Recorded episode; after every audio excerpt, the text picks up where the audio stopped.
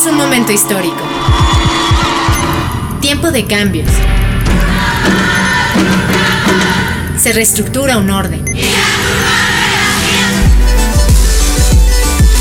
Libres, conscientes, protagonistas del cambio. ¡Vivas! La voz de las mujeres en Uniradio. La Comisión Nacional para Prevenir y Erradicar la Violencia contra las Mujeres es un órgano de la Secretaría de Gobernación que se encarga de diseñar la política nacional para promover la cultura de respeto a los derechos humanos de las mujeres y la erradicación de la violencia en su contra. Promueven el cumplimiento de las obligaciones internacionales del Estado mexicano en materia de prevención, atención, sanción y erradicación de la violencia contra las mujeres también elaboran y dan seguimiento al programa integral para prevenir, atender, sancionar y erradicar la violencia contra las mujeres que conjunta las acciones del Gobierno de la República en materia de promoción de la igualdad y combate a la discriminación contra las mujeres y niñas. Además, fungen como la unidad de género de la Secretaría de Gobernación, mediante la cual impulsan un clima laboral en el que prevalezcan los derechos humanos, la no discriminación y la igualdad sustantiva entre mujeres y hombres. Vivas.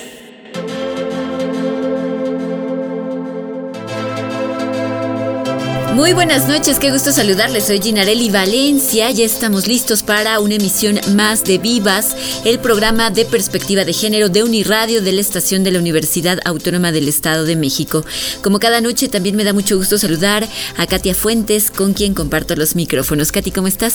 Hola Gina, muy buenas noches. Pues todos muy bien. Esperemos que también nuestros amigos radioescuchas se encuentren eh, en la mejor disposición para que podamos juntos el día de hoy, eh, pues atender estas temáticas ya habíamos abordado en algún programa pasado la situación que se estaba viviendo al interior de algunas familias respecto de casos de violencia a partir de esta contingencia que estamos atravesando por el COVID-19 y hoy justamente le daremos continuidad a esta temática platicando en esta ocasión con la doctora María Candelaria Ochoa Ábalos. Ella es la comisionada nacional para prevenir y erradicar la violencia contra las mujeres. Así que, eh, pues, doctora, nos da mucho gusto que nos esté acompañando. Buenas noches. ¿Cómo está? Buenas noches. Gracias, Katia, y a toda la Universidad Autónoma del Estado de México por esta entrevista. Muchas gracias. Bueno, pues hemos escuchado que México está viviendo dos pandemias. Una, por supuesto, eh, protagonizada por este virus que causa la enfermedad COVID-19, pero otra que tiene que ver con la violencia que están sufriendo algunas mujeres dentro de sus hogares. Incluso la propia eh, Secretaría de Gobernación, pues ha reconocido ya un incremento de 120% en el número de casos. De acuerdo, pues, con las actividades que realiza la Comisión Nacional para Prevenir y Erradicar la Violencia, pues que nos pueda hablar cuál ha sido el comportamiento de la violencia intrafamiliar durante este periodo de confinamiento. Fíjense que yo estoy un poco preocupada porque a mí me parece que después del confinamiento es cuando vamos a encontrar como los datos mucho más certeros porque las mujeres van a tener la oportunidad, ya cuando estemos laborando más o menos de manera normal, las fiscalías, por supuesto, y los tribunales superiores de justicia, del índice de denuncias y del índice de eh, casos presentados ante los tribunales. Entonces, ahorita todavía los datos que tenemos, que son los del 911 y las carpetas de investigación, entonces, en realidad estas no han crecido de manera exponencial, sin embargo, a mí me parece que sí van a, a verse reflejadas esas cifras posterior al confinamiento. De acuerdo. Entonces todavía no podemos evaluar, nosotras ya estamos preparando eh, un programa como para tratar de atender y canalizar a las fiscalías y a los tribunales superiores de justicia con mucha responsabilidad la atención a estos casos. Muy bien, evidentemente se sabe que la violencia intrafamiliar es progresiva y en este caso, de acuerdo con la experiencia que ustedes, eh, a partir de los programas que tienen implementados, por supuesto, del acercamiento con mujeres que han sido tal vez víctimas de este tipo de agresiones, que nos pueda dar una, un panorama de cuáles son aquellas actitudes o aquellos signos de alerta que tanto las mujeres como las niñas y los niños debemos todos de identificar para tener muy claro cuando estamos siendo víctimas de algún tipo de maltrato o incluso, pues ya llegando a cuestiones más graves, prevenir algún tipo de desenlace final. Claro que sí. Bueno, hay un modelo que eh, más o menos funciona para, para analizar las violencias contra las mujeres. Digo, luego hay otro que sea, ese mismo se ha enriquecido, pero podríamos hablar de tres fases de, los, de la violencia o del ciclo de violencia. El primero, pues, es la violencia eh, psicológica o emocional, en donde empieza a haber una serie de agresiones medio soterradas, medias burlonas, que son violencia, pero que no creemos que sean violencia. Por eso decimos que es la primera fase de la violencia, la violencia psicológica y la violencia emocional, y que esta violencia mina sin duda la autoestima de las mujeres y las niñas, y que es muy común escucharla. Estás bien gorda, estás bien flaca, estás bien alta, estás bien chaparra, estás bien morena, estás bien güera, este, no sabes hablar, no sabes comer, o sea, todo esto que mina la autoestima de las mujeres. Como digo, es una violencia y que puede ser verdaderamente dañina. Muchos de los síntomas de la mm, eh, depresión tienen que ver con estas violencias, ¿no? Eh, luego viene el ciclo de la violencia física, en donde ya están los golpes, que son la muestra muy, muy clara de que previo a eso ya hubo violencia, pero solo se identifican a veces cuando ya están los golpes. ¿Y qué es la violencia física? Los golpes, el encierro, el control de las personas, el la prohibición de hacer cosas, ¿no? Entonces esa violencia física que está allí presente y que además también igual nos daña. Miren, yo les quiero decir que en Conavim tenemos un estudio eh, en donde se habla de que cerca de 300 mil millones de pesos se utilizaron en los últimos 10 eh, años para atender las secuelas de la violencia. O sea, eh, imagínense costillas rotas, piernas rotas, labios rotos, ojos morados, etcétera, y además todo eso aunado a la incapacidad física de las mujeres para salir a trabajar. Entonces todo eso ocasiona la violencia física. Y luego viene la etapa que se le llama la etapa de reconciliación, de bueno, es que ya, ya no va a pasar, es que tú me provocaste, etcétera, etcétera, ¿no? Entonces nosotras hemos ubicado este ciclo y lo estamos difundiendo para que las mujeres y los hombres sepamos en qué consiste. Y a esta campaña le hemos denominado No estás sola, porque la primera vez que una mujer denuncia, puede estar acompañada casi siempre por alguien de la familia o por alguna amiga, amigo, cercano.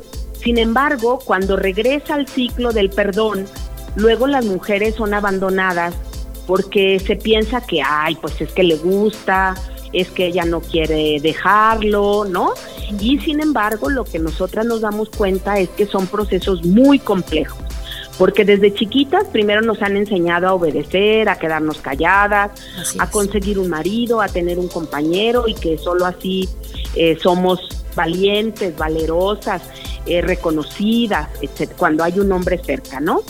Y este, eso lo que ha implicado es que las mujeres estemos muy atadas a ciertos mitos y tradiciones que nos han educado en esa condición de desigualdad y que por lo tanto nosotras decimos que lo que tendríamos que aspirar y que al menos creo que desde la CONAVIM tenemos que hacerlo es a los procesos de resiliencia. Primero a reconocer esas violencias y a tener, eh, como diría yo, cambios cognitivos de que se puede cambiar. Ahora, el gran problema es que a las mujeres desde que tenemos cinco años o menos se nos ha violentado y por eso estamos educadas en ese ciclo de las violencias. Y a los hombres también los educan en, en violentarnos. Entonces, eso es lo que tenemos que romper. Pues identificar algunas de estas conductas que pues si bien eh, se ha mencionado es progresiva, esta violencia que se vive ha sido constante y que es importante que las mujeres que están en este círculo de violencia lo identifiquen para poder romperlo. Pues les invitamos también a que nos escriban a todos los que nos escuchan el teléfono en cabina el 722 270 5991, pero también nos pueden mandar mensajes de WhatsApp al 72 25 91 36 33. Así es, eh, vamos a hacer una pequeña pausa musical vamos a dejarles a continuación con este tema titulado 016, una canción creada por esta agrupación italo-española de nombre No Relax, que narra precisamente estos ciclos de violencia que en muchas ocasiones terminan en cuestiones fatales. Después de esta canción regresamos con más aquí en Vivas.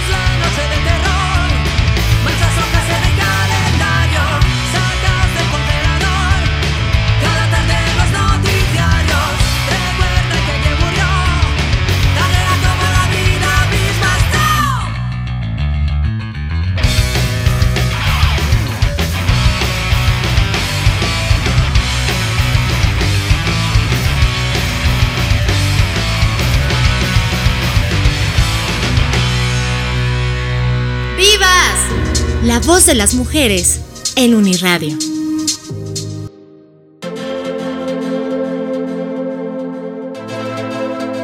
Continuamos con más en Vivas. Estamos platicando esta noche con María Candelaria Ochoa Ábalos. Ella es comisionada nacional para prevenir y erradicar la violencia contra las mujeres. Y pues sabemos que la CONAVIM cuenta con programas y planes muy bien definidos, eh, pero durante esta contingencia pues ha destacado la labor de los centros de justicia para mujeres. En este sentido, ¿cuáles son las principales acciones que desarrollan y qué actividades están implementando justamente para erradicar la violencia durante este periodo de contingencia sanitaria? Bueno, les hablaba de la, de la campaña, de las campañas que estamos realizando. Ahorita tenemos dos muy fuertes, que es esta campaña de No está sola, que junto con Spotlight, que es el programa en donde las Naciones Unidas y la Unión Europea están colaborando con el gobierno de México y que también tienen tenemos un video, tienen un video que se está difundiendo que igual es no está sola. Pero en esta campaña también lo que queremos es fortalecer las relaciones amicales, es decir, que cuando estamos pasando procesos de violencia, no hagamos como que volteamos la cara y no nos damos cuenta, sino que tomemos eh, la iniciativa, la empatía frente a las víctimas. Y en ese sentido estamos llamando también a que nuestras amigas, amigos, compañeras, compañeros, colaboradores y familiares estén cercanos a las víctimas porque el gran problema es no dejarlas que estén viviendo estos procesos solas. Entonces, bueno, una parte muy importante de Conavim pues son las campañas de difusión, esa es una de las cuatro líneas de trabajo que tenemos en como eh, digamos como acciones eh, y ejes en donde la CONAVIM por decreto debe trabajar en las campañas para la difusión de nuevos roles, de transformar la cultura de la desigualdad, etcétera, ¿no? El otro elemento que tenemos muy importante en la campaña es todo el apoyo al proceso de COVID, de cómo apoyar al personal médico, enfermeras, enfermeros, médicas, médicos, y cómo ser solidarios también con todo el personal que hace un trabajo excepcional y que casi nadie ve, que es el de alimentación, el de limpieza, el de los cuidados en los hospitales y en las clínicas. Y otra campaña que estamos desarrollando también es una campaña dirigida a los hombres que se llama Hombres de Cuidados. Hombres que colaboran, apoyan, se solidarizan y se responsabilizan de las tareas del cuidado del cuidado en el hogar, del cuidado en la pareja, del cuidado a sí mismo, del cuidado a los hijos. Entonces, ahora en el marco del Día del Padre o de los padres, diríamos, queremos también hacer esta presentación formal porque hay varias personalidades que nos han dado su testimonio de cómo hacer y cómo transformar el papel tan estereotipado de los hombres de que ellos no son corresponsables del cuidado.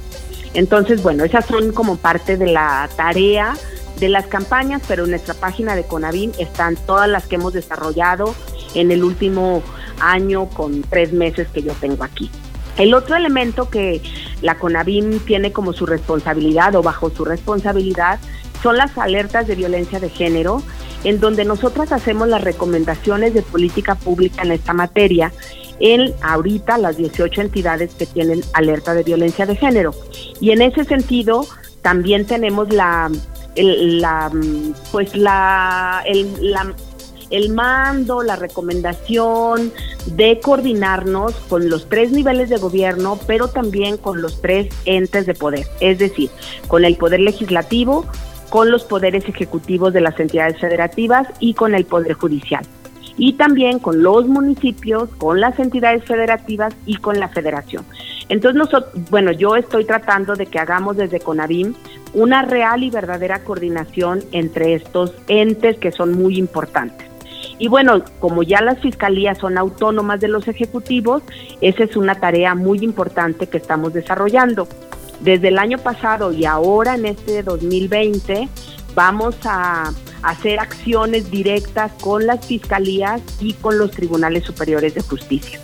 Y el otro elemento que tenemos a nuestro cargo, pues son los centros de justicia para las mujeres, que es una tarea que CONAVIM tiene desde el 2012 y que la coordinamos para garantizar subsidios para que las entidades federativas se desarrollen y se construyan centros de justicia para las mujeres y que tengan atención con perspectiva de género, con perspectiva intercultural e interseccional y además estamos incluyendo el protocolo de atención a niños, niñas y adolescentes víctimas de violencia directa o de manera indirecta, es decir, en donde sus madres viven violencia o en donde ellas mismas han vivido o ellos mismos han vivido procesos de violencia.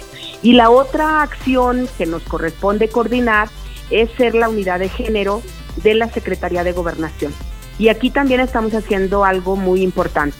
Creemos que la norma 025, que es sobre igualdad y no discriminación, que la declara la Secretaría de Gobernación, o sea, la secretaria Olga Sánchez Cordero, se convierta en una norma oficial para que en todos los espacios laborales de la administración federal, estatal, municipal, pero también en la iniciativa privada, la norma 025 se convierta en una norma oficial. Entonces, digamos, esas son como las cuatro acciones en donde estamos muy enfocadas, pero en donde tenemos tareas muy focalizadas a desarrollar en cada uno de estos cuatro ejes de trabajo. Perfecto. Bueno, pues si nos permite tenemos que hacer otra breve pausa. A continuación vamos a escuchar una cápsula que nos enriquece el glosario desde una perspectiva em, feminista y enseguida regresamos para eh, pues ya prácticamente entrar a la parte de las conclusiones en nuestra entrevista esta noche a partir de las acciones que se realizan en la Comisión Nacional para Prevenir y Erradicar la Violencia contra las Mujeres. Glosario F. Misoginia. Se refiere al odio y desprecio hacia las mujeres y, por extensión, a todo lo que esté asociado con estereotipos tradicionalmente femeninos. Vivas. Continuamos con más en vivas. En esta ocasión estamos hablando sobre las acciones que hay para apoyar a las mujeres en este periodo de confinamiento. Eh, seguimos hablando con la Comisionada Nacional para Prevenir y Erradicar la Violencia contra las Mujeres, la doctora María Candelaria Ochoa Ábalos. Y ahora quisiéramos preguntarle, sobre todo para quienes nos están escuchando en estos momentos y que han identificado que están viviendo en una situación de violencia dentro de sus hogares, ¿a dónde eh, pues se puede dirigir? ¿Qué puede hacer? Bueno, nosotras eh, no atendemos casos de manera directa. Sin embargo, cuando nos llega alguno, ya sea por vía electrónica, por correo, por WhatsApp, por vía Twitter o vía Face o incluso que sea canalizada a través de la propia Secretaría de Gobernación, de algunas secretarias del gabinete o de algún funcionario, funcionaria del gabinete, del propio subsecretario Encinas y del presidente, nosotras atendemos y canalizamos de manera directa esos casos, aun cuando no tenemos una atención directa, porque CONAVIM es una instancia muy pequeña, pero eh, quienes eh, atienden de manera directa deberían ser las fiscalías, los ejecutivos de las entidades federativas y por supuesto los tribunales superiores de justicia. Entonces cuando nos llega un caso, casi nunca nos llega un caso de primera denuncia y si nos llega, acompañamos esa denuncia. Más bien nos llegan casos, por ejemplo, de que su caso está en proceso en el Tribunal Superior de alguna entidad federativa, que quieren saber qué pasa, que tienen muchos eh, meses que no tienen una resolución. Entonces tratamos de investigar qué sucede con ese Tribunal Superior de Justicia, en dónde está atorado, mandamos oficios y nos coordinamos directamente con ellos para tratar de que la víctima tenga una respuesta. Que es muy importante y creo que ahí nosotras tenemos eh, una relación muy importante con, con las fiscalías y con los tribunales superiores de justicia. Es importante generar que las mujeres le tengan confianza a las instituciones. Y en este sentido, cuando alguien denuncia, que tenga confianza en que van a atender su caso.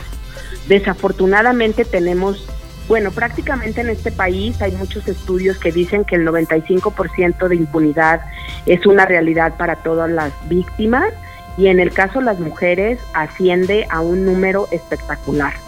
98%. Entonces, por eso tenemos que generar también una cultura de la denuncia y una cultura de la atención especializada y de la denuncia en términos de que sea atendida y sobre todo porque, miren, algo que yo les quiero comentar es las mujeres no denuncian porque siempre son amenazadas, y además sus denuncias son minimizadas. Así es. Ay, al rato se va a contentar, ay, no fue para tanto, regrese hacia su casa, ¿quién la va a mantener?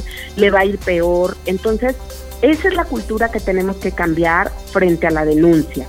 Y frente a la atención, todas las mujeres deberían tener y deben tener una atención especializada, oportuna y profesional Porque si las mujeres llegan a un lugar, por ejemplo, a un centro de justicia, y la tardan nueve horas para atenderla, difícilmente va a regresar a continuar con su queja. Primero porque muchas de las mujeres van casi siempre a escondidas, luego si van rápido en un momento que tienen un descanso laboral, pues no se pueden quedar ahí horas y tampoco pueden dejar a sus hijos 9, 10, 11 o 12 horas mientras ellas ponen una denuncia. Entonces, por eso es muy importante que entendamos que la política contra la violencia debe ser una política integral y en ese sentido debe ser una política en donde todos seamos corresponsables de lo que nos corresponde hacer. Así es, eh, pues el tiempo casi se nos está terminando, comisionada, pero a mí me gustaría, eh, retomando esto último que nos está compartiendo, de qué manera la CONAVIM trabaja en coordinación con todos los demás sistemas que están involucrados en estas em, cuestiones de las denuncias, de la atención a las víctimas, en esa sensibilización, en esa, digamos, eh, tal vez capacitación de los servidores públicos para poder atender a, a las víctimas de violencia de género con esta empatía y en algún punto estaba yo viendo una entrevista que realizaban precisamente por parte de la CONADIM, una mesa de diálogo, de diálogo mejor dicho, en donde situaban el papel trascendental que debe tener durante estos procesos esta credibilidad que se le debe de dar a la víctima para no revictimizarla, pero sí asesorarla y acompañarla durante estos procesos. Así es, bueno, lo primero es que nosotros hemos apoyado el año pasado con capacitación a tres fiscalías este año hemos capacitado a siete y también vamos a apoyar con subsidios a las fiscalías para esta capacitación. ¿Para qué? Para que investiguen con perspectiva de género. Y vamos a capacitar a algunos tribunales superiores de justicia. El día de antier, por ejemplo, una de nuestras compañeras de la Dirección de Atención a Víctimas, la maestra Nadia Sierra, estuvo capacitando en el Tribunal de Hidalgo. Pues ahorita ha sido virtual, pero hemos este, continuado con nuestras actividades y eh, este año además también se capacitó al Tribunal Superior de Justicia de Tabasco. Entonces estamos haciendo estas capacitaciones porque nos parece muy importante y hay dos ya sentencias de la Corte, el caso de eh, Mariana Lima de sancionar eh, con perspectiva de género e investigar todos los delitos de homicidio doloso contra mujeres como feminicidio y allí necesitamos que todos los jueces y juezas conozcan lo que es la ley de acceso, la ley de víctimas y las sentencias que los obligan a juzgar con perspectiva de género. Y en el caso de las fiscalías también tenemos el protocolo para investigar con perspectiva de género. Entonces, estamos fortaleciendo esta política. Desde CONAVIM Estamos convencidas que debe ser una política nacional y que debemos involucrarnos todos, todas las instituciones y todas y todos los actores involucrados en la atención, en la prevención y en la sanción de las violencias contra las mujeres. Porque yo digo, nuestro fin es la erradicación de esas violencias. Exactamente. Bueno, pues un llamado final que quisiera hacer a las mujeres que en estos momentos están viviendo una situación de violencia a consecuencia del confinamiento.